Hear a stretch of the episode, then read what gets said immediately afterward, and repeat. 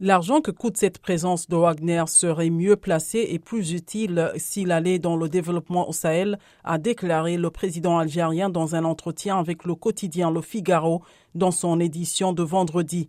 Le terrorisme n'est pas ce qui me préoccupe le plus, nous pouvons le vaincre. Je suis beaucoup plus inquiet pour le fait que le Sahel s'enfonce dans la misère.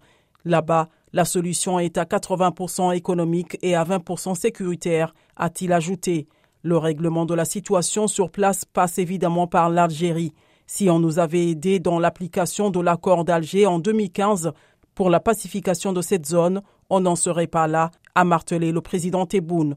La quasi-totalité des groupes armés maliens signataires de l'accord de paix dit d'Alger en 2015, dont l'ex-rébellion Touareg, la coordination des mouvements de l'Azawad CMA, ont suspendu la semaine dernière leur participation, arguant de l'absence persistante de volonté politique de l'agent Bamako de le mettre en œuvre.